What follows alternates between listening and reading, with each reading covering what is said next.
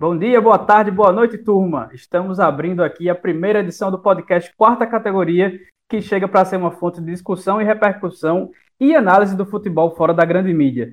Vamos tratar com carinho e a devida atenção a Série D do Campeonato Brasileiro, de 64 clubes, de 26 estados, além do Distrito Federal. Futebol de verdade, feito na raça por pessoas sérias e outras nem tanto, e que mobiliza centenas de jogadores, comissões técnicas e milhões de pessoas apaixonadas.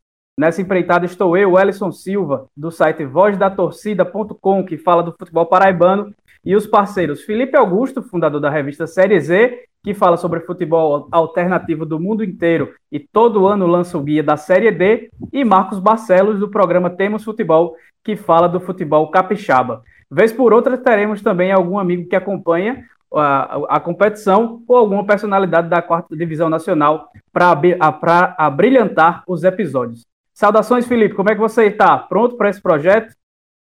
Prontíssimo, ansioso aí. É, já pensei em próximas pautas. Série D é com a gente, Série D é a nossa competição favorita, a gente vai falar muito sobre ela aqui. E aí, Marcão, tudo tranquilo com o último estado em que o Louco Abreu jogou aqui no Brasil? tudo tranquilo, né? Como diz os jogadores, estão aí em busca dos três pontos, né? Sair com a vitória, vir para somar. e vamos que vamos. Então é isso. Essa é a primeira edição do quarta categoria, abrindo os trabalhos para a Série D na Podesfera. E só para reforçar, não só por morarmos na Paraíba, Espírito Santo e no Paraná, mas estamos ainda seguindo as regras de isolamento social, cada um gravando de sua própria casa, porque a pandemia está rolando, por incrível que pareça. Solta aí a vinheta. O Quarta Categoria é um podcast sobre a Série D do Campeonato Brasileiro, que traz informações, curiosidades e conteúdo relevante sobre o futebol que fica longe da grande mídia. Com eles, Felipe Augusto, Marcos Barcelos e Elison Silva. E para ilustrar a diversidade regional e tudo que vamos abordar nesse podcast, começo com uma pergunta de extrema relevância para o ouvinte do Quarta Categoria primeiro Marcos e depois Felipe. Vocês podem contar, contar pro, para o público o que tem no cachorro quente da cidade de vocês? De tudo um pouco. descreva, descreva aí. Descreva aí. Faça o padrão básico do cachorro quente. É, tem é, batata palha, ovo de codorna, é, o, o, tradicional salsichão, é, o pão dentro da, do saquinho. É isso aí. Tradicional. Aqui, aqui em Maringá, Maringá quase, ah, eu não sei como é que tá, mas elegeu o cachorro como comida típica da cidade. Então a gente tem tradição nisso. É batata palha, requeijão, requeijão não, é salsicha, é, muita, muito. Alguns colocam purê também, tem várias variações aqui também. Então, de cachorro a gente entende muito aqui também. Aqui da Paraíba, acho que é o imbatível, né? Que o cachorro quente é pão, salsicha, carne moída, uma carne moída bem temperada, com coentro, com manteiga da terra, é, o vinagretezinho, batata palha, ovo de codorna, milho, ervilha, tem coisa que só é, é praticamente uma refeição completa aí dentro de um pão.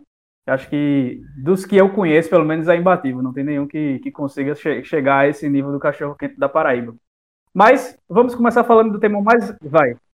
A pergunta, na verdade, é o que tem no bolinho de carne de vocês? Porque aqui no Espírito Santo nós temos bolinho de carne da Toca do Índio, o estádio do Tupi, que é imbatível. Isso eu posso garantir. aqui no estádio, aqui no Almedão, João Pessoa, que é onde eu moro, a galera toma muita cachaça com um espetinho de queijo coalho, espetinho de carne, aqueles velho espetinho miau. Aqui é pipoca murcha mesmo, não tem nada demais. É bem tranquilo mesmo. Mas a cachaça é fora do estádio, porque dentro do estádio não pode beber, não. Mas aí você entra bêbado no, na arquibancada sem, sem muito problema. Mas vamos lá para o tema, para ir para o futebol. A gente vai começar falando sobre o tema mais relevante dessa quinta rodada da Série D, né? Que foram os confrontos estaduais valendo por uma competição nacional. E aí eu vou passar por alguns resultados e vocês fiquem à vontade para ir trazendo alguns detalhes do, dos jogos que quiserem. No grupo A1, a gente teve Atlético Acreano 0 a 3 no Galvez, o Atlético Acreano que fez uma campanha muito interessante na, no ano do acesso.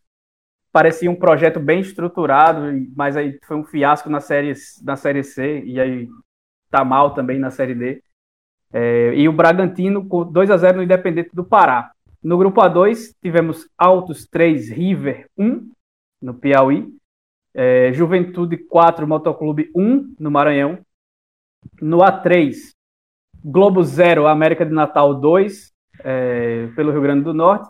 Atlético de Cajazeiras 3 a 0 no Campinense da Paraíba. Guarani de Sobral 0 a 2 no Floresta, no Ceará. Afogados de Engazeira e Salgueiro vai estar marcado aí para o próximo dia 28 desse mês. No A4, Jaciobá 0 a 0 no Coruripe, os dois de Alagoas. Potiguar 0, ABC 0, os dois do Rio Grande do Norte. E no Sergipe tivemos Itabaiana 1 e Frei Paulistano também 1. No A5, o Goiânia empatou com o Goianésia por 0. Não, o Goiânia, o Goiânia perdeu para o Goianésia por 1 a 0 lá em Goiás. O Real Noroeste do Espírito Santo ganhou do Vitória por 3 a 2 e daqui a pouco o Marcos vai trazer mais informações sobre esse jogo. E o União venceu o Operário, os dois do Mato Grosso, por 1 a 0. No grupo A6, Caldense 1 a 0 do Vila Nova, de Minas Gerais. O Atlético da Bahia venceu o Bahia de Feira por 3 a 1. No grupo A7, o confronto de cariocas entre Cabo Friense e Português acabou em 0 a 0. O Cascavel venceu o Toledo do Paraná por 3 a 1. No... E ainda fechando o grupo A7, o Mirassol bateu a Ferroviária por 1 a 0 no encontro entre paulistas. E para finalizar, no grupo 8, São Luís e Pelotas do Rio Grande do Sul ficaram no 0 a 0 Tubarão 0, Marcílio Dias 1 de Santa Catarina. E o confronto entre São Caetano e Novo Horizontino foi marcado para o próximo dia 15, né, mais conhecido como sexta-feira, se não me engano. Não, quinta-feira é, dessa semana, é, porque o São Caetano disputava a final do Paulista 2 e acabou batendo São Bento nos pênaltis para a alegria do nosso amigo Caio Pousa, Marcos Barcelos. Grande Caio. E aí a gente pode passar. Exato, um abraço para o Caio. E aí a gente pode passando aí pela, pela classificação, né? Dos grupos. No A1, o Bragantino está em primeiro com 10 pontos, o Galvez está em segundo com 10, Rio Branco é o terceiro com 9, o Fest está na quarta posição com 8, Gi Paraná com 8 também é o quinto. É, e aí tem uma distância danada para o sexto colocado, que é o Vila Velhense com 4, o Atlético Acreano tem 4 também na Lanterna Independente, que não fez nenhum ponto sequer ainda. No A2, o Altos do Piauí tem 12, é o líder. O Juventude do Maranhão tem 7, é o segundo, aí já abriu uma vantagem boa a equipe piauiense. O São Raimundo de Roraima e o Motoclube tem 7, fecham o G4. O River vem decepcionando. O River do, do Piauí está em quinto, que é um time que contratou bastante para essa, essa Série D, fez uma reformulação grande no elenco, investiu muito, principalmente no seu treinador, né, que é o Flávio Araújo, conhecido também como o Rei do Acesso, já tem vários acessos na carreira. Acho que o último deles foi em 2018, quando subiu, subiu 13 para a Série C do Campeonato Brasileiro, mas está aí decepcionando, se esperava muito aí da, da equipe do River nesse início de Série D. O Sinop tem seis, o Santos tem seis, e o Baré é o, quinto, é o oitavo colocado com cinco pontos.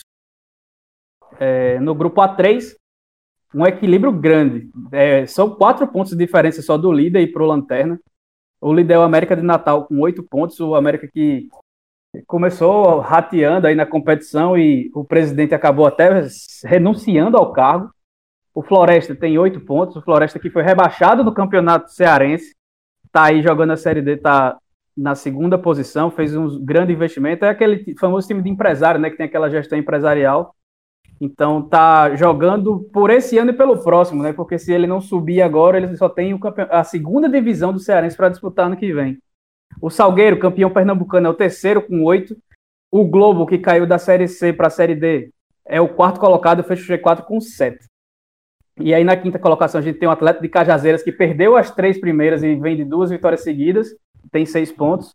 O Afogados, que foi aquele mesmo time que eliminou o Atlético Mineiro na Copa do Brasil esse ano, está em sexto, com seis pontos. O Campinense, que tem é, que passando por um momento turbulento, o treinador entregou o cargo e, e acabou ficando.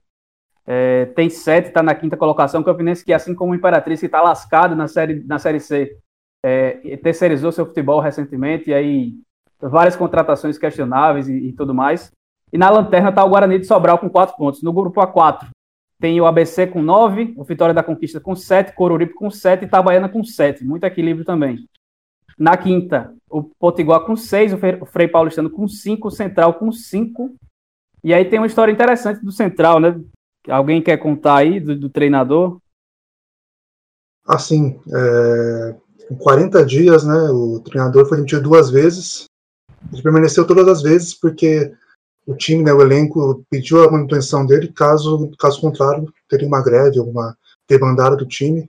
O Central começou né, mal, assim, começou já nessa dúvida se manteria no treinador, que é o Silvio Criciúma. Agora, de Isso. novo, teve a demissão e, de novo, os jogadores foram contrários e ele permaneceu. O Central é o, é o Mr. Série D, mas é um Mr. É um Mr. Série D no sentido negativo, né? É o, é o, maior, é o maior participante na história, mas que não, não vai para frente e não vai ser pelo que parece, que vai conseguir é, sair desse, dessa Série D. Lembrando que o, o Central pode é, não tem a vaga garantida para a próxima Série D, porque Pernambuco pode perder uma vaga na, pelo ranking e o Central foi o terceiro melhor. Então o Central está jogando a vida aí nessa, nessa disputa. E tem esse caso pitoresco aí que infelizmente acontece ainda muito na Série D, infelizmente. E o Jaciobá, que aparentemente vai ser o saco de pancada, já levou de 7 do ABC, fecha aí a classificação desse grupo A4 com 5 pontos. No grupo A5, Goianésia em primeiro com 10, Real, o Real Noroeste com 10, é o segundo, Aparecidense com 8, União do Mato Grosso com 7, fecham G4.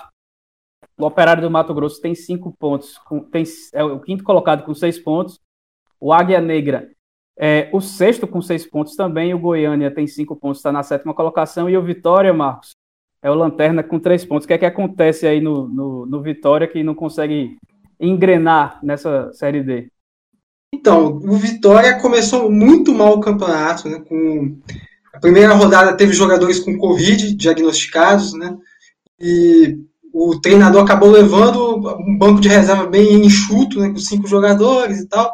Mas o desempenho em campo já na, na primeira rodada já não foi um dos melhores.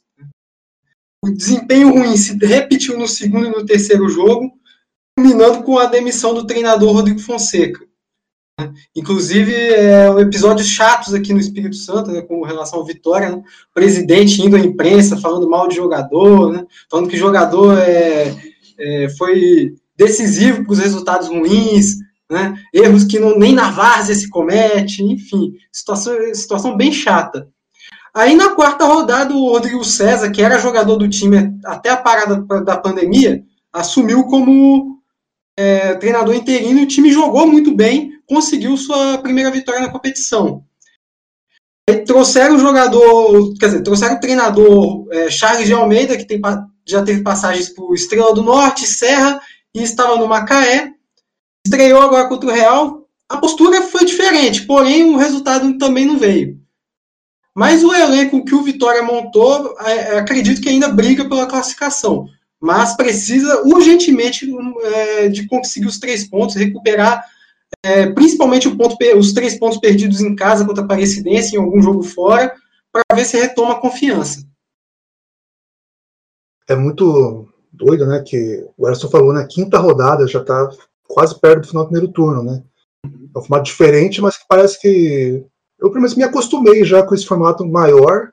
E é isso que o, que o Marcos disse, né? A Vitória precisa se recuperar. A Vitória, para mim, no Sudeste é um dos times mais fortes, que tinha chance de. tem chance de acesso ainda, mas começou muito mal, né?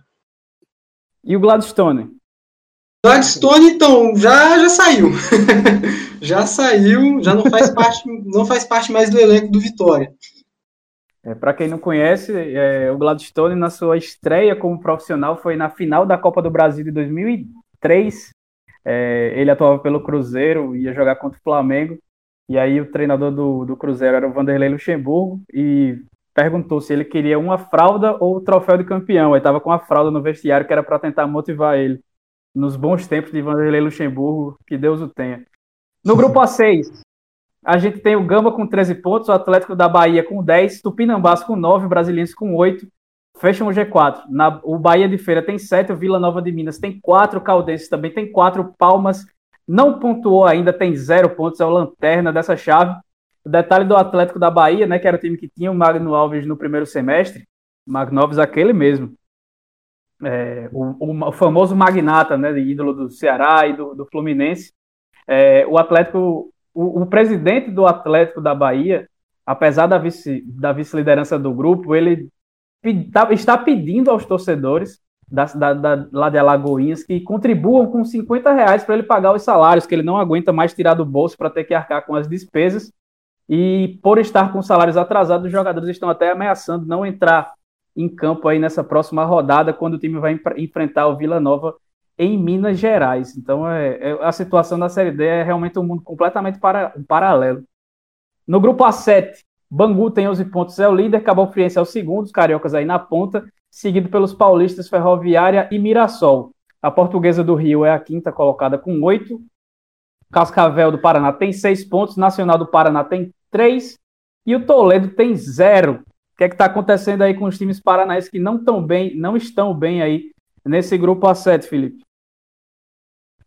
Dos três, o Cascavel é o único que eu confio assim que dá para se recuperar. Nacional Toledo não dá para confiar não. É... Só para ter ideia, né, o Paraná tem duas vitórias na Série D, o estado, né, tem duas vitórias na Série D, mas nenhuma foi contra times fora do estado. Né? O, o Toledo perdeu para o Nacional e perdeu para o Cascavel. Então, as únicas vitórias dos paranaenses são contra paranaenses. É, e assim, eu, ainda acredito no, Cascavel, acho que foi um susto esse começo ainda, o time perdeu uns jogos bestas aqui, aqui em Cascavel, é, mas o Nacional e o Toledo não dá confiar. O Toledo mais, mais ainda, né, um time muito fraco, o Nacional vai disputando a segunda divisão estadual também, e o time não é bom nem, nem mesmo para a segunda divisão, pelo que parece, já perdeu para o Maringá, e empatou outra partida, vai ter vários jogos para fazer durante o calendário, vai ser bem paralelo mesmo, e desses três aí, o Cascavel é o único que dá para confiar. Os outros dois vão brigar aí para ver quem vai ser o lanterna, na minha visão. Os paranaenses costumam dar muito trabalho, né? Os capixabas. É o Marco, Marco Central. Marco Central. Uma... Acontece. 2017, ali o Operário eliminando o Desportivo Espírito Santo foi tenso. É, acontece, né? Mas, fechando aí a, a, a, a classificação no grupo A8 temos o Caxias com 10 pontos, o Novo Horizontino com 8, São Luís com 8, o Pelotas com 7, Joinville com 6, Joinville que esses dias estava figurando na Série A do Brasileiro, está aí mal na, na Série D. O Marcílio Dias tem 6, o Tubarão tem 3 e o São Caetano é o Lanterna com 2 pontos, mas também é, tem menos jogos, né? O São Caetano tem um jogo a menos que os outros, pode aí dar uma arrancada depois desse título da Série A2 do Campeonato paulista, o terceiro em sua história. E aí eu tenho algumas coisas para pontuar ainda sobre essa fase, essa, essa, essa rodada, sobre a campanha de alguns times aí nessa, nesse, nesse início de Série D. Início que já é quase a metade, né? São 14 jogos. Então a gente já vai para a sexta rodada, já estamos, já passamos pelo menos da, da, do primeiro terço aí da competição.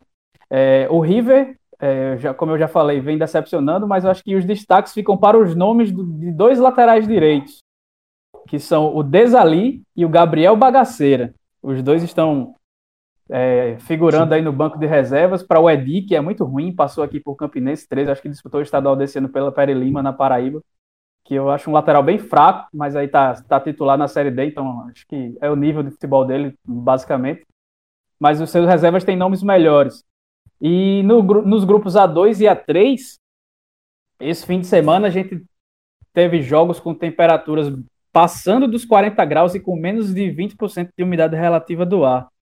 Então, a, a, turma do Baião de 2, por exemplo, diz muito que Deus não anda na, na Série C, mas a, a Série D é o próprio inferno, porque até jogo aí no, no, nesse calor tá rolando com muita frequência. Então, é, é uma situação bem complicada de disputar futebol profissional nesse, nesse nível, mas aí são coisas da Série D, não, não, não, ninguém vai olhar com muito carinho por isso aí, não.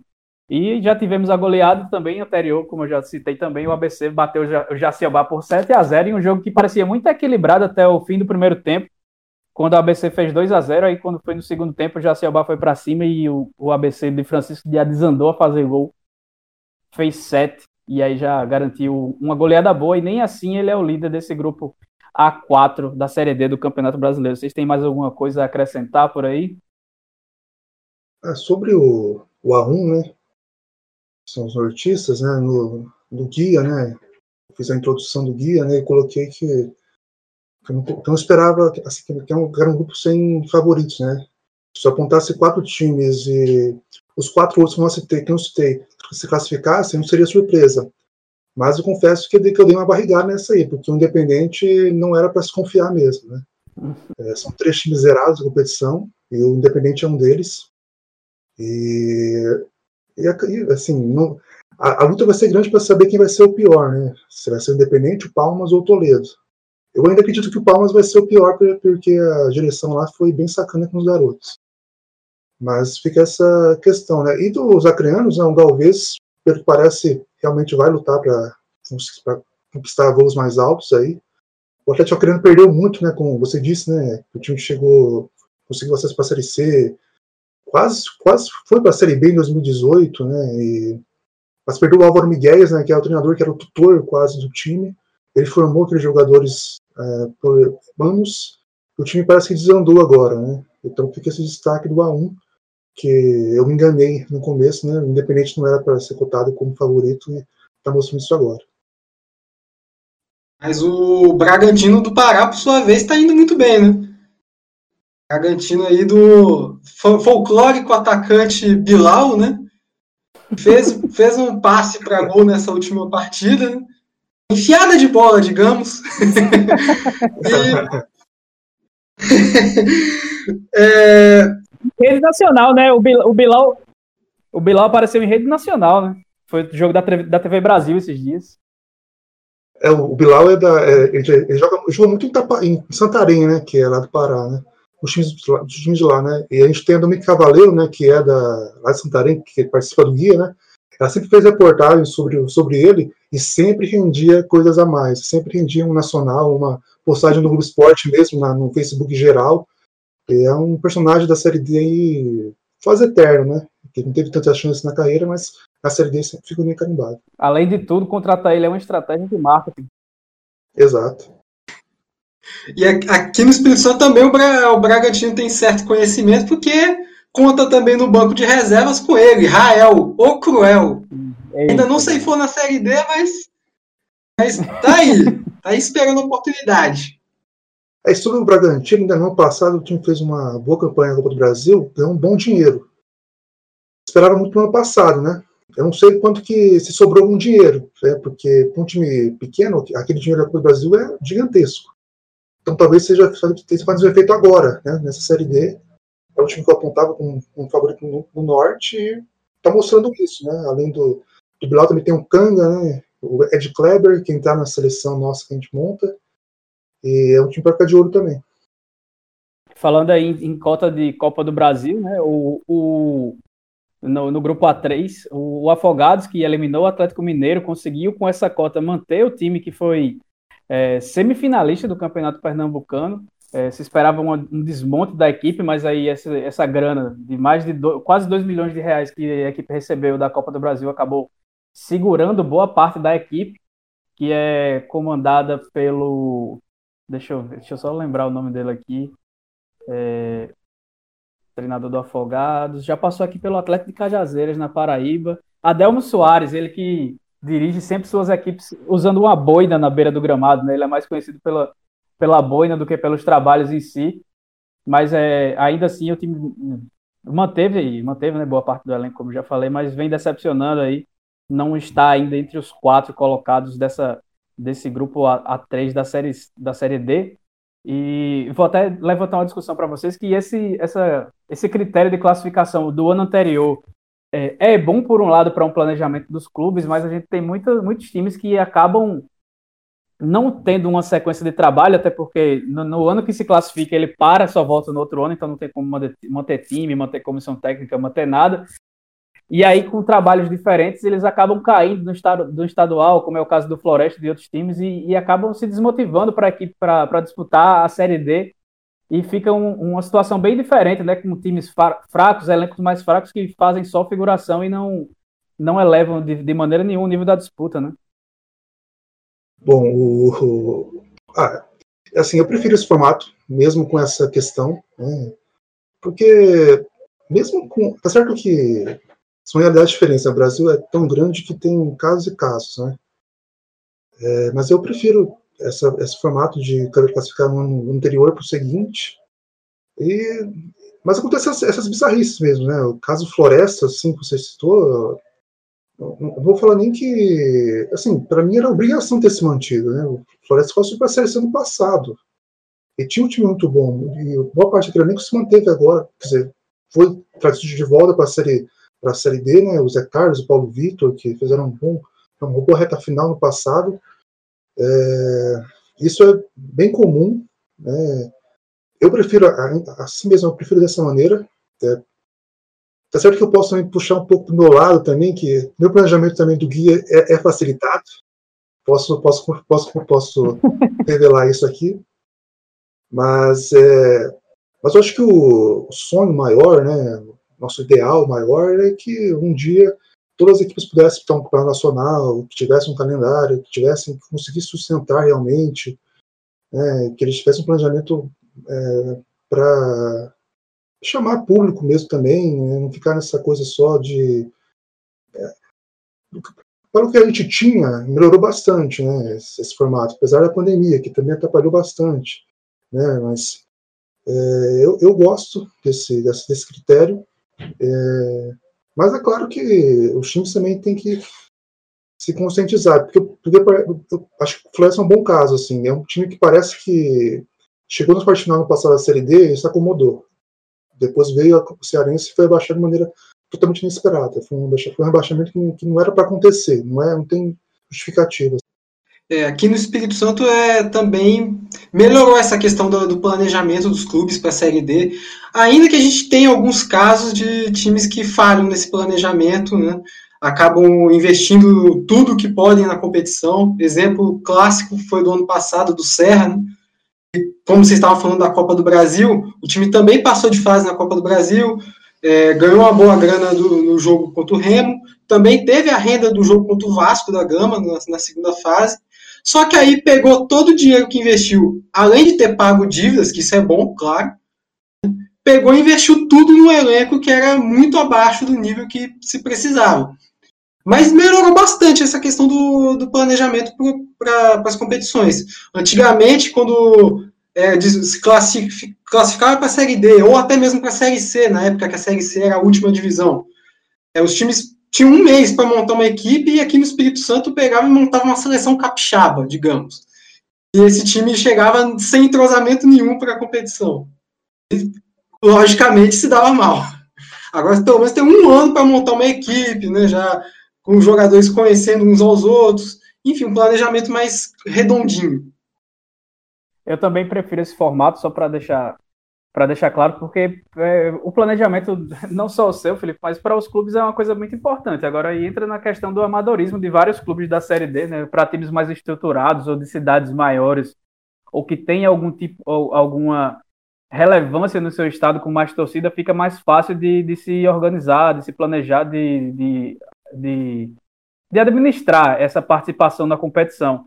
Mas para clubes para clubes menores e menos estruturados, acaba que clubes de empresário, por exemplo, ou, ou clubes novatos, acabam que é, colocam os pés pelas mãos e, e, e, fazem coisas que, que não deveriam, gastam tudo de uma vez, por exemplo, para disputar o estadual, e se não der certo, cai, e é, fica uma situação bastante complicada. É, então, Aqui no Espírito Santo, por exemplo, tem essa questão de que o, a gente tem uma, no, uma noção de que o acesso aqui é tudo do futebol capixaba. É subir para a Série C que os problemas vão, vão se resolvendo naturalmente, né? Isso acaba gerando uma ansiedade nos clubes em pegarem e investir em tudo que podem na competição. Eu acho que, que deveria ser o contrário. A Série D é, é, é legal, não, não vou dizer que eu não, não, nunca torceria para um time capixaba subir para a Série C, que, que isso beira até doideira.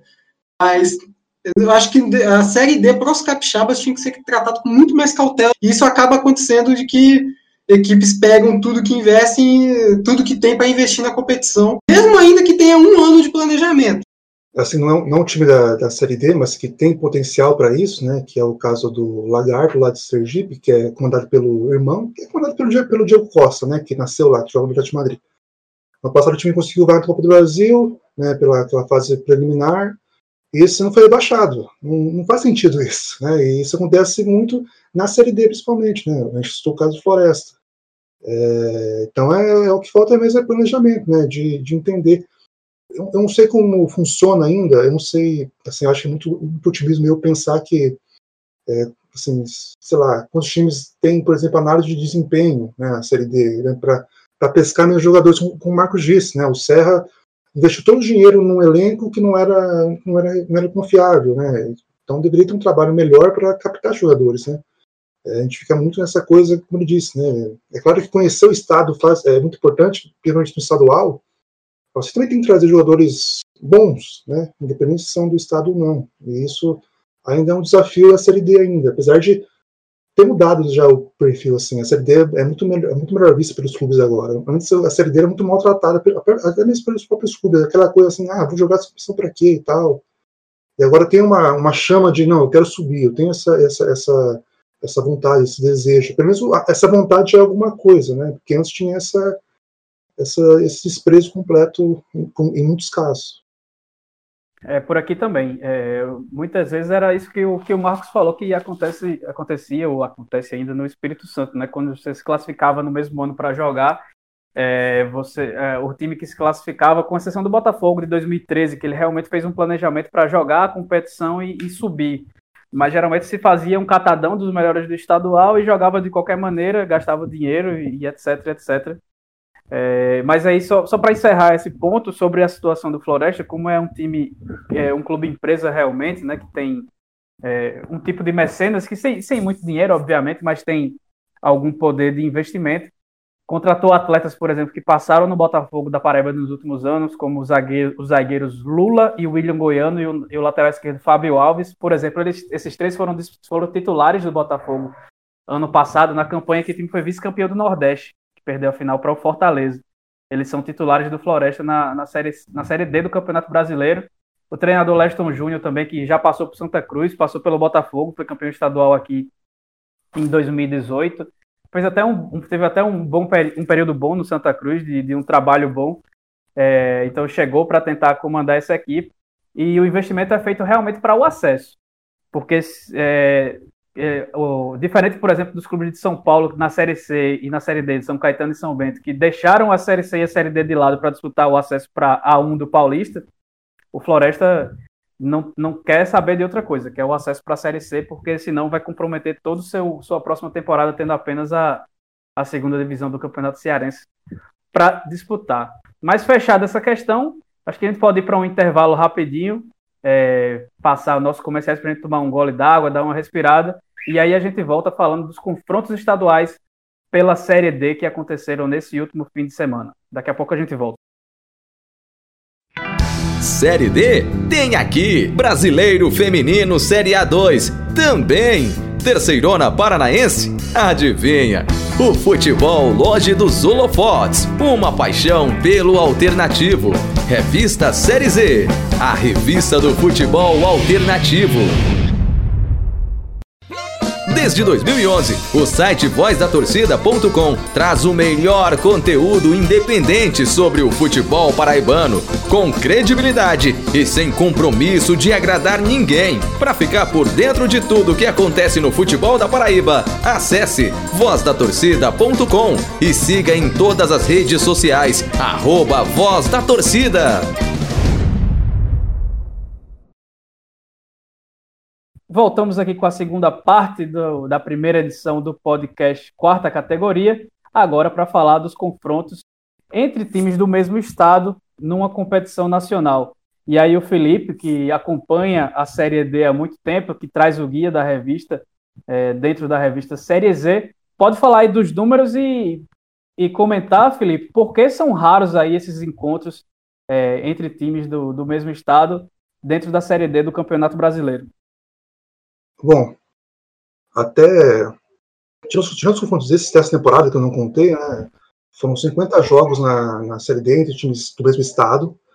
É, de 2009 a 2013 era bem comum esses encontros acontecerem na primeira fase, né? Eu suponho que a Série D ainda estava se fomentando, estava crescendo ainda, então para a questão de logística era mais fácil você colocar os times no mesmo, no mesmo grupo, isso facilitava a questão de, de viagens e tal, né? Em 2014 também teve, uma, teve um confronto de primeira fase é, entre clubes do mesmo estado, que foi do Acre, mas tinha uma questão também envolvendo Betinho e o Branco, que caíram a Série C, e a Série C 2013 teve cinco rebaixados. Né? Então, acabou que teve um grupo com seis, e aí os times da criança tiveram que se enfrentar no mesmo grupo. A partir de 2015, aí isso mudou. Daí os clubes deixaram de se enfrentar na primeira fase, foram distribuídos regionalmente ainda, mas sem esses confrontos, só no mata-mata, né? De 2015 para cá, foram só nove confrontos entre, entre clubes do mesmo estado, todos mata-mata. É, eu acho que vai muito em conta do que eu falei antes, né? Que mudou muito o perfil da Série D nesse sentido. As, as, as equipes passaram a, a dar mais valor, e esse, esse valor acaba também te trazendo uma questão assim, não, não, não, importa para onde a gente tem que jogar, a gente vai, claro que tem toda a ajuda de custeio para as viagens e tal, mas teve essa mudança de perfil de 2014 para cá. E, assim, eu sei que, que, que, eu não sou o âncora, né, mas eu fico uma pergunta para vocês, assim, vocês preferiam, vocês preferem, claro que agora é impossível, né, são oito clubes em cada grupo, vocês preferem, vocês preferiam, né, que tivessem grupos sem clubes do mesmo estado ou clubes do, do mesmo estado, né, porque tem dois lados para mim, né? Que é a possibilidade dos dois se matarem e ficarem na, na, na, e um cair, não ter mais chance. E no caso da Série D, até no passado, tinha aquele, aquele formato bem bizarro de segunda fase, né? Que dois não, não se classificavam. Então, passava. Então, não ficava tão regional assim. Então, dava a chance de dois times do mesmo estado conseguirem vaga para a Série C. É, eu aqui no Paraná, só tive um caso só de clubes que se enfrentaram, eu preferia assim, esses times é, isolados em cada grupo para ter essa chance de subirem juntos. Claro que, é, claro que era bem difícil, mas eu preferia assim, agora é impossível não ser assim, e é até, é até melhor também que seja dessa forma, e é, e é legal também, porque tem esse confronto, tem esse, esse encontro.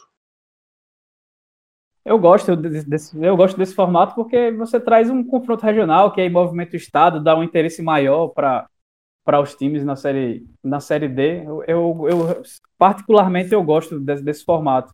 Às vezes tem tem, os, tem alguns estados, né, que tem mais de dois, de dois representantes, que aí eles ficam espalhados em vários grupos. Mas é melhor porque, por exemplo, você não, não teria como ter clássico no, no dificilmente você teria um clássico numa série D. E aí agora você tem essa possibilidade de ter já na primeira fase. Acho que acho que é bom. Não tem torcida no, nos estádios, né? Se tivesse seria melhor mas eu, eu vejo como um atrativo bom para esse início de competição. Eu também gosto da, da, ideia de ter confrontos estaduais na mesma chave, que é uma coisa até que acontecia muitos anos atrás na Série C, né? Tinha, tinha na, na, década de 90 já tinha grupos que eram só de times do mesmo estado, né? Aconteceu muito aqui no Espírito Santo também. É, em outros estados também menos tradicionais do futebol. Tinha grupos de times do, do Tocantins, é, de, time, de dois estados do norte, por exemplo. Era bem bacana. E outra coisa, no caso de Vitória e Real Noroeste, que não é bem um clássico, esses confrontos numa fase de grupos, né, numa série D, é importante até para fomentar uma rivalidade, né, que já vem se desenvolvendo aos poucos. Eu vou falar mais, mais à frente né, sobre esse jogo. É, assim, essa questão, né, assim, no formato antigo, eu preferia que não se enfrentasse. Esse formato é o, é o mais atrativo mesmo, não tem o que fazer, né. É, muita gente, não sei se muita gente, mas o Peço falou, né, citou o caso, por exemplo, Rio Grande do Norte, né, que são quatro equipes, né, são duas em cada chave, são premiados, são três e quatro. É, ABC e América, né, era óbvio que não, não colocariam ABC e América no mesmo grupo, né, é, então tiveram que se separar. Ainda tem chance, claro, de, conseguirem se enfrentar nas próximas fases, né? É desse formato também, assim, eu sou totalmente favorável a ter esses encontros, né? No formato antigo eu gostava de eles não, se enfrentarem na mesma chave, né? Nesse formato antigo, totalmente a favor de desse encontro, é bem legal mesmo. O América que tá, tá quase a caminho de virar um novo Campinense ou um novo Central, né? Tá difícil a situação para conseguir subir. Mais uma vez já fez uma tá fazendo um início bom, tá liderando seu grupo agora depois de cinco rodadas, mas é, a crise institucional tá armada por lá e, e, vamos ver como é que vai ser a sequência. Mas você vai falar aí também do clássico da soja, né, né Felipe, que rolou esse fim de semana. Pode falar, Marcos, depois o Felipe vai para o clássico lá do, do Paraná. É só, é só, só para complementar esse, essa coisa do América de Natal, essa dificuldade deles, né? O pior é que cada porrada que vai levando em campo também, né? É cada, mais um ano que vai dificultando a, a, a força da equipe, né? Em cenário nacional. Então, bem complicado mesmo. É, o ABC e o América, né? Tem um caso assim para se inspirar, mas parece que não se inspiraram. Né? O ABC tem, tem chance, né? Porque Ano passado tem chance de voltar agora, apesar de ter dois empates recentes agora bem estranhos, que não era, que não foram esperados, né? É, mas você pega o Remo, Santa Cruz, apesar que o Santa Cruz não foi rebaixado, nem o Remo nem foi rebaixado, eles começaram na Série D já, Juventude, foram tipo, a portuguesa, que nem está na Série D agora, né? São casos de times que não, não bateram e voltaram, né? Só dois casos aconteceram, que foi o Salgueiro e o Tupi, que caíram no mesmo ano, conseguiram voltar. É, então a Série D não é. A Série D é traiçoeira, né? É como era sobre isso. E Felipe, o, o, exemplo mais marcante da Série D é que o Red Bull precisou comprar o, o Bragantino para jogar a Série A, né? Sim, em 2017 fez um time de Série B, mesmo investimento pelo menos de Série B, e foi um dos maiores vexames da história da Série D, foi aquele time não ter passado de de fase, né? O Espírito Santo, né, o ESFC, que extinto aqui jaz, é, passou de fase, é, e o Red Bull ficou, ficou pelo caminho, né? Então a Série D a Série D nunca, geralmente vai, não vai premiar, assim, é dificilmente vai premiar o time de melhor futebol mesmo, assim, né? Porque no mata-mata você pega 2 0 a 0 pênalti, você pode ser eliminado. Então você tem que ter cada rodada, cada, cada jogo é um, é um jogo que você tem que entrar com seriedade. Inclusive foi o Espírito Santo que eliminou o Red Bull na última rodada, ganhando em Bragança Paulista. Curiosidade, em Bragança, né? Em Bragança. E o Espírito era, Santo... um presságio já. Já era um presságio. E outra, é, falando sobre essa questão da Série D ser traiçoeira, né? E também sobre o que eu tinha falado antes, sobre essa, essa ânsia de, de investir tudo numa Série D. Foi isso que, inclusive, matou o Espírito Santo Futebol Clube. Foi investindo, investindo, o acesso não veio, uma hora o dono do clube se cansou. Tanto que 2019 já não disputava mais estadual. É uma situação bem, bem complicada para a Série D. Tem muita gente que não, não acompanha, que acha que é, é só nível técnico. Se você montar um bom time, acaba tendo, tendo garantia de boa participação, clube mais estruturado de dinheiro, mas não é assim. Tanto que é muito difícil você ver um, acesso de time do interior paulista ou algum time do Rio de Janeiro que faz campanha boa no estadual, porque é um negócio que o buraco é muito, muito mais embaixo e, e, e, a prova disso aí são. É, basta ver os times que conseguem os acessos. Um caso clássico, só para citar uma história rápida, o CSA conseguiu sair da Série D uma Série A sem, sem parar em nenhum degrau, né?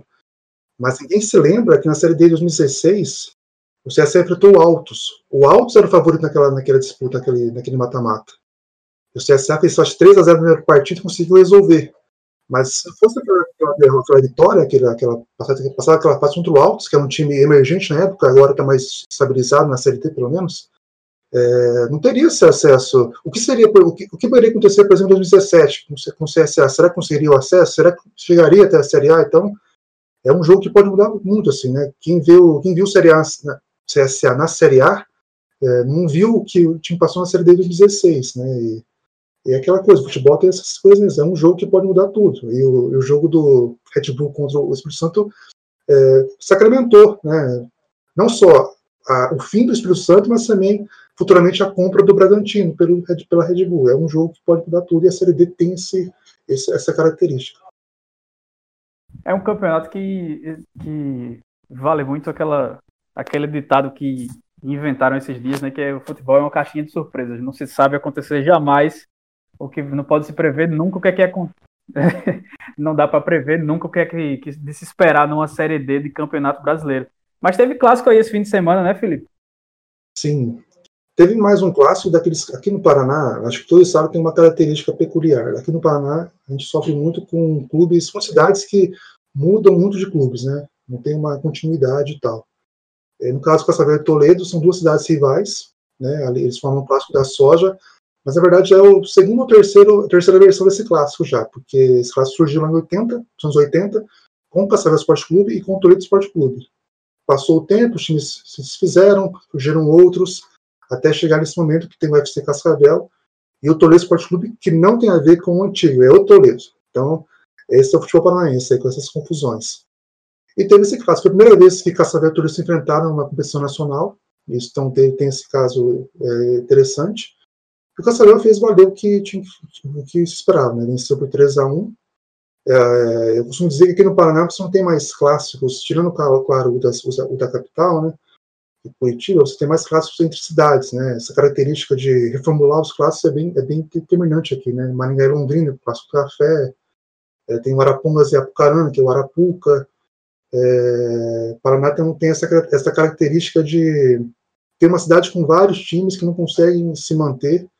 E o Clássico da Soja aí, esse, essa segunda, segunda ou terceira edição do Clássico da Soja é, é o que marca, é, é, é, muito, se você me perguntar o que é o futebol paranaense, eu vou mostrar esse clássico que você vai entender o caminho que o Paraná percorre né, mesmo interior, né.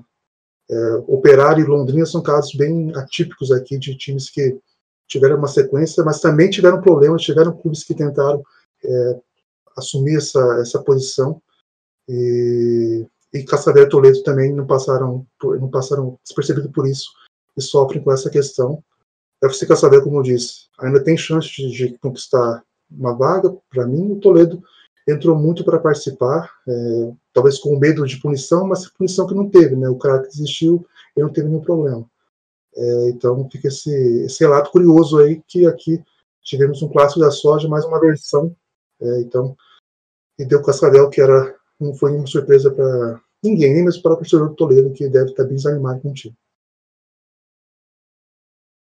Aqui na Paraíba, a gente teve o confronto entre Campinense e Atlético de Cajazeiras e Campinense, né? Fui lá no Sertão, em Cajazeiras, é, no domingo às 16 horas, com 37 graus e 18% de umidade relativa do ar, mais ou menos. Então tava excelente para a prática do, do futebol, né?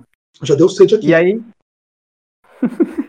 eu, eu, Chegou um jogador no Botafogo hoje, que ele veio do Rio Grande do Sul. Ele vai jogar no Belo e o nome dele é Christian Del Belo. Então, ele disse que estava lá com 10 graus, ele jogava no Brasil de Pelotas e disse que chegou aqui e toma água direto porque vive com a boca seca. Imagine esse João Pessoa que está tá quente, mas não, não tem nem como comparar o Alto Sertão, lá Cajazeiras, são mais ou menos 500 quilômetros daqui.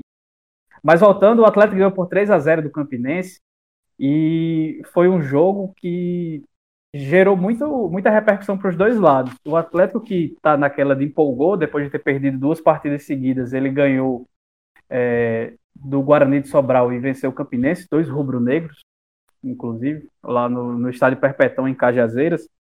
E aí o Ederson Araújo, que é treinador do Atlético, a, vai para a quarta temporada no comando do clube. É, é, um clube empresa, só que é uma empresa gerida por por gente da própria região de Cajazeiras. Então, Cajazeiras tem uma torcida, para mim, a torcida mais apaixonada do futebol da Paraíba é a do Atlético de Cajazeiras, que, independente da fase do time, lota o estádio Perpetão, cerca de 10 mil pessoas, mais ou menos, sempre, tem sempre bons públicos, faz grande festa. Enfim, o Ederson Araújo conseguiu, depois de um começo meio, meio bem ruim, na verdade, que muita gente, que, que muita gente tem certeza que se não fosse a história dele no, no clube, ele teria sido demitido depois das três primeiras partidas, que foi muito ruim. Ele passou a jogar com, com quatro volantes no meio-campo e promoveu o retorno do zagueiro Egon. E o Egon tem uma história bem interessante, porque o Campeonato Paraibano foi interrompido por conta do, da pandemia na oitava rodada da primeira fase. E aí, quando foi voltar, o Egon foi dispensado porque ele não estava tendo os cuidados necessários é, com o coronavírus. E aí gerou mal-estar no grupo e tal, ele foi dispensado. E o Atlético não conseguiu. E o Atlético, apesar de ter o melhor time e, e, jogar o melhor futebol, acabou na última rodada não se classificando para as semifinais do Paraibano e poucos dias depois já se reapresentou para fazer a preparação para a Série D. E o Egon estava no, na lista de reforços do clube. E aí os jogadores não gostaram. E aí ele ficou treinando separado porque os jogadores não queriam, mas a diretoria não queria se desfazer dele, porque ele é um bom zagueiro e realmente é, apesar de, de lento, mas ele é um, tecnicamente ele é muito bom zagueiro. E aí ele começou como quarta ou quinta opção para a zaga. E aí depois o, Ederson na estreia, por exemplo, preferiu escalar um garoto é, Edgar de 18 anos e o Egon nem no banco de reserva estava. E quando foi depois da terceira derrota, o Egon, além de, de voltar a contragosto do elenco, ele foi titular e capitão da equipe. E aí, nesses dois jogos em que ele foi titular e capitão, depois desse, desse tumulto todinho, o Atlético ganhou as duas partidas e, e, tem, e vem fazendo uma boa campanha. E acho que o destaque maior do Atlético é o Bruno Gonçalves, atacante que estava até pouco tempo atrás na Série B pelo Oeste. E aí, num movimento inexplicável de mercado, veio jogar a Série D no Atlético de Cajazeiras. Ele é, acho que ele tinha nível para jogar a Série D em qualquer time como titular, é titular do Atlético. E até a Série C do Campeonato Brasileiro, pelo menos nesse grupo A, que tem mais times do Nordeste, eu vejo o, o Bruno com capacidade para, no mínimo, disputar a posição com qualquer centroavante, exceto no Santa Cruz, que tem Pipico, que é inquestionável, né? Não dá para tirar Pipico do ataque do Santa Cruz até mesmo, por absolutamente nada. Até mesmo o Pachu, né? Eu fiquei surpreso com o Pachu na, no Atlético Às assim. Não, não pelo caso do Atlético, mas na Série D mesmo, assim. É um, é um é cara de... Isso, pa... Série B. E, e a melhora do time passou justamente pela dupla de ataque formada por Pachu e Bruno. Então o Ederson colocou o Egon para dar uma segurança na zaga e quatro volantes, que era para dar liberdade total aos dois. E aí eles já fizeram, cada, cada um fez dois gols é, na competição e o time conseguiu ter uma reação. E o Campinense, que perdeu, né, que sofreu o revés, o treinador entregou o cargo, mas acabou se reunindo com a empresa, com a FDA Esportes, que, que é quem administra o futebol do Campinense.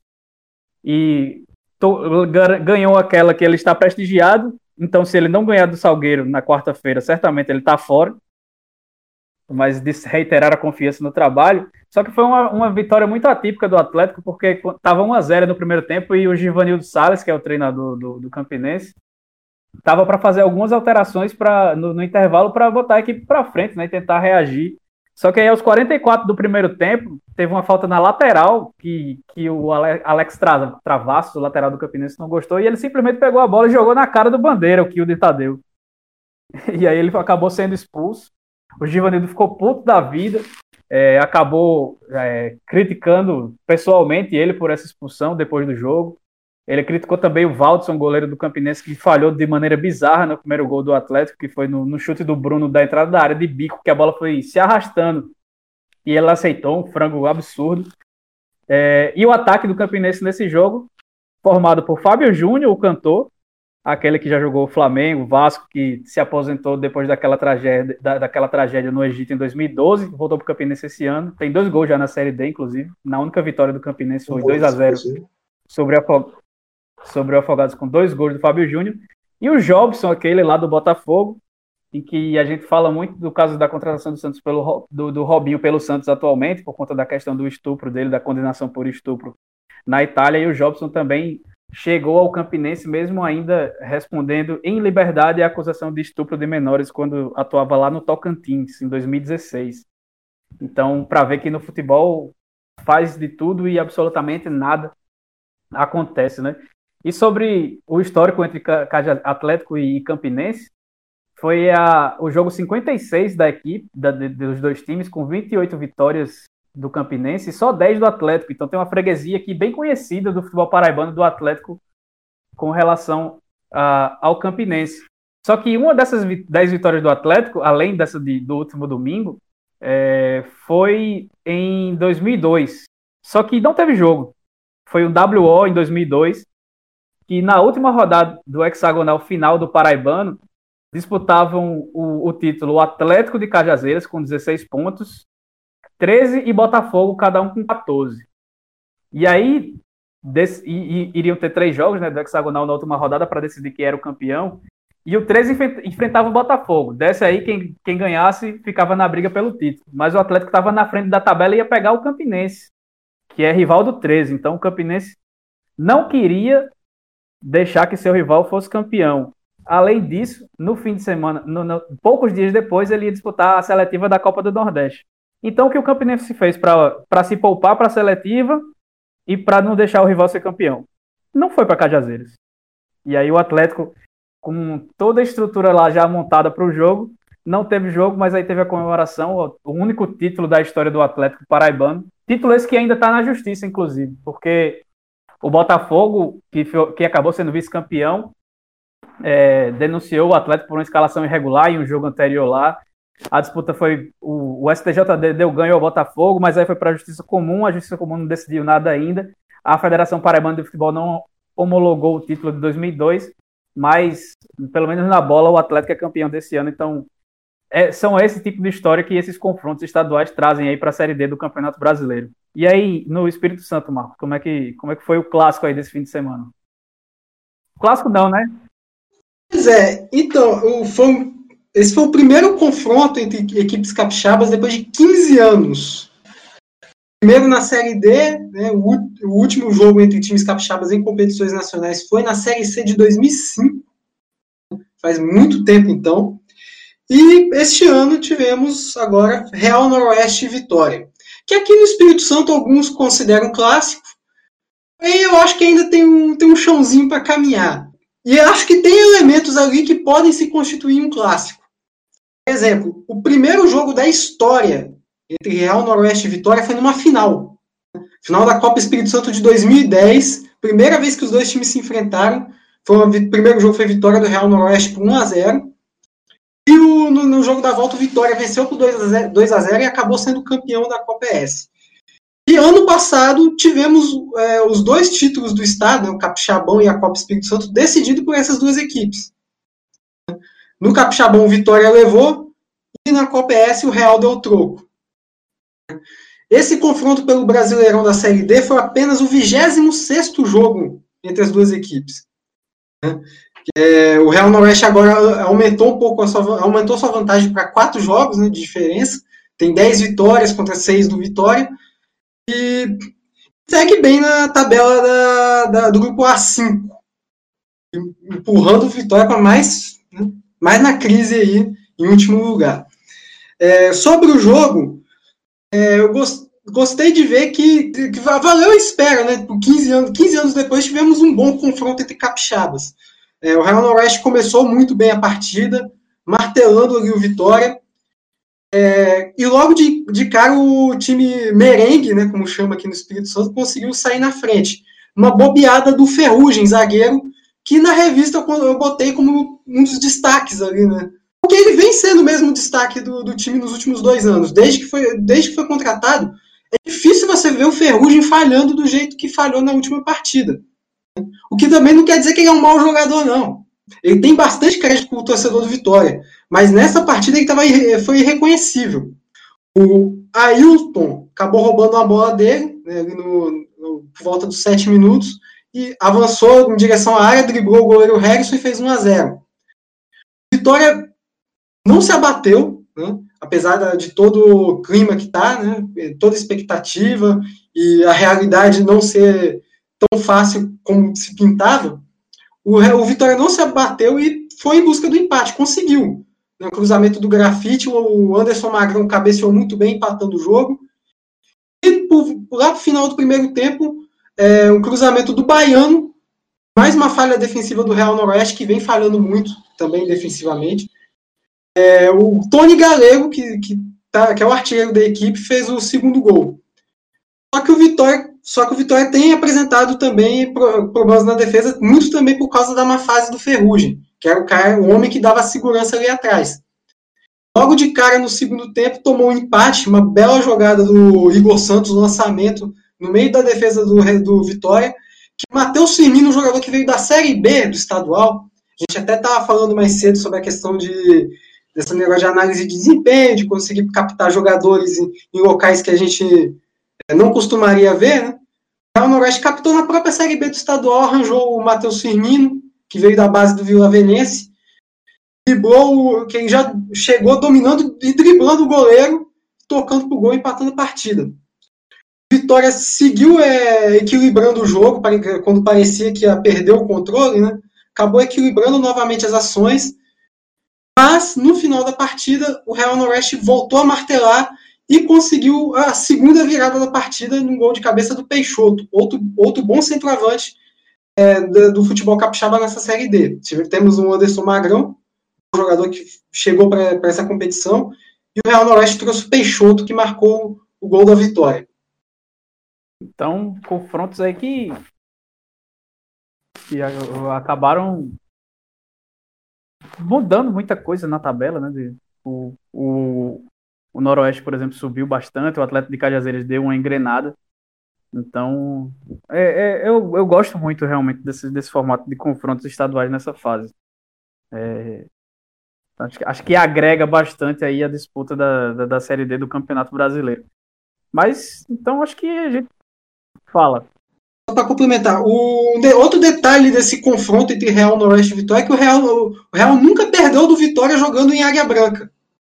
Então acho que é isso. A gente tem rodada nessa quarta-feira, né? É, no meio de semana. Vários jogos da, da Série D do Campeonato Brasileiro. Se eu for falar, a gente vai ganhar mais uma hora de programa. Então, acho que é isso, né, pessoal? Vocês têm mais alguma coisa a acrescentar ou já podemos nos encaminhar para o final?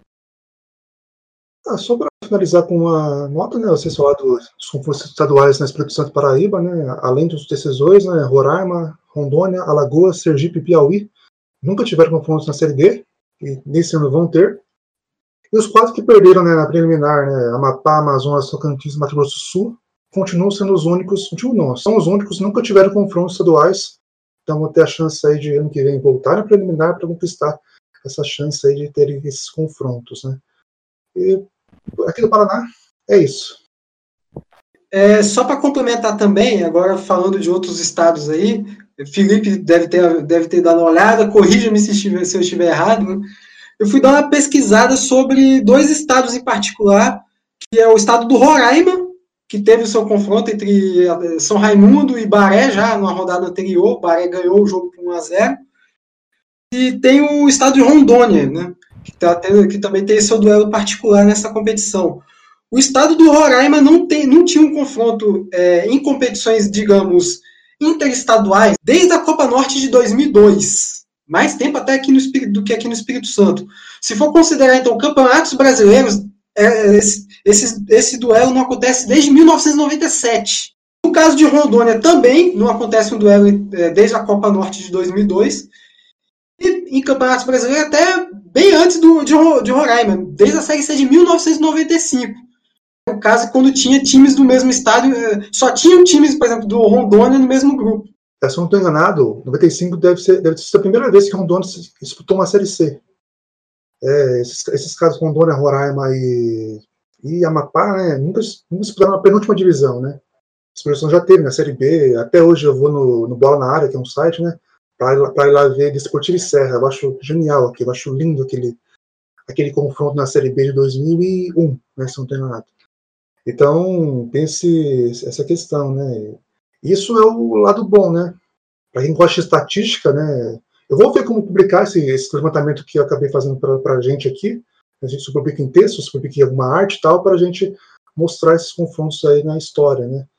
E fica aí a nosso, a torcida para que a série D nesse formato se fortaleça mais e que mais confrontos estaduais sejam, é, sejam vistos, vão acontecer, não tem como, né?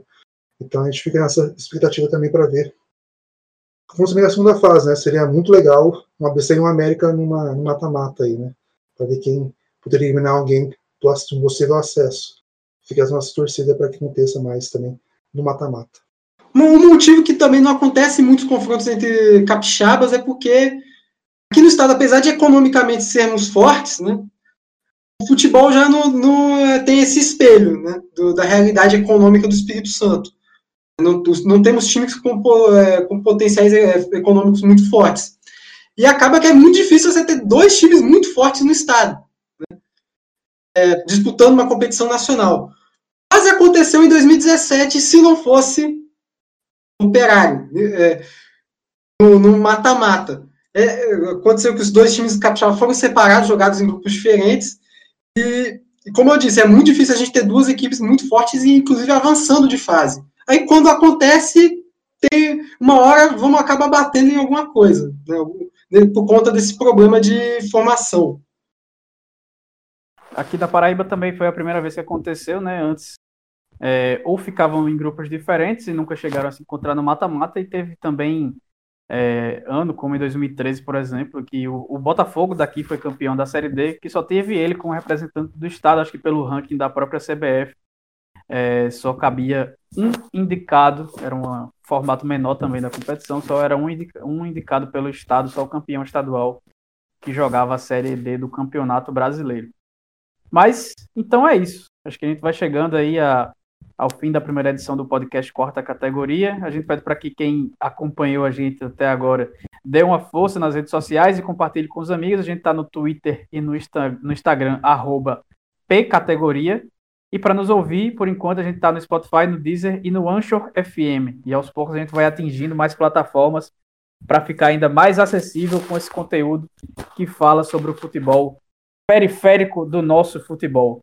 Então é isso. Valeu, Felipão. Valeu, Marcão. Até a próxima.